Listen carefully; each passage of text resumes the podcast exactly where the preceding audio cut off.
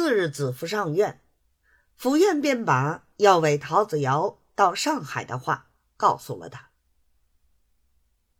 他果然又替他舅子着实吹嘘了许多好话。等到下院回到局里，那委办机器的闸子已经下来了。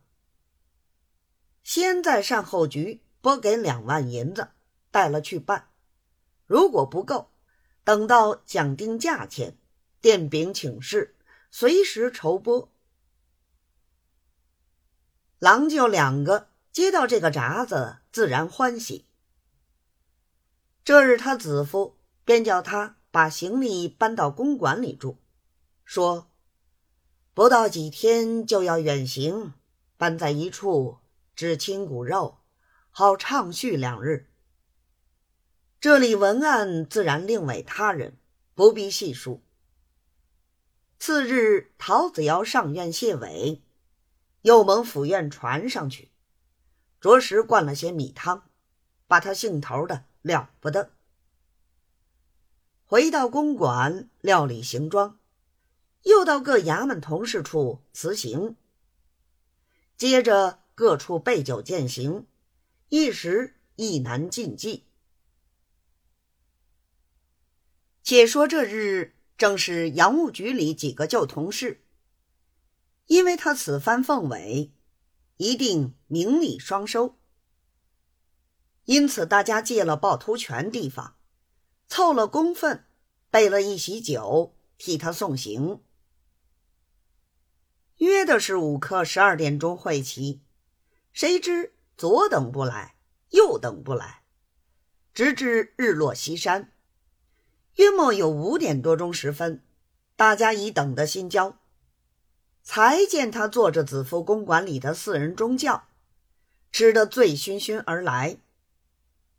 大家接着奉座献茶。陶子尧先开口道：“今午可巧家子丈请客，请的是梁司守道学堂里的总办王观察。”营务处洪观察，一定要拉小弟作陪，一直吃到此时方才散席，所以来的迟了一步，累诸公久等。大家齐说还早，少请摆上席面，自然是陶子尧首座，其余作陪。菜上一半，酒过三巡。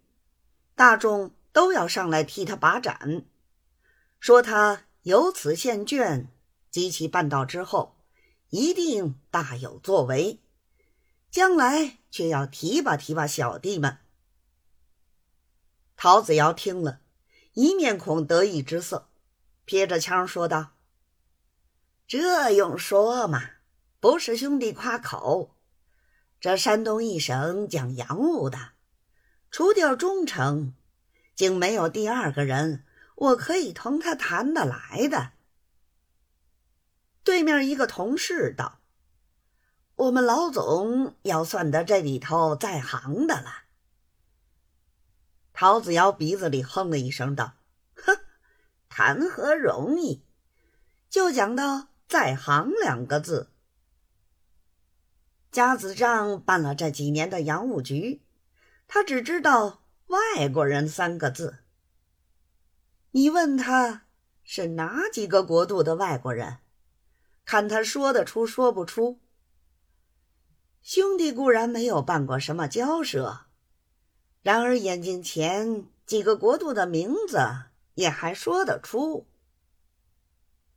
大家齐说：“将来上海回来，老总的洋务局一席，只怕……”就要让给老哥。桃子摇道：“这也看吧嘞。”当夜宴罢回来，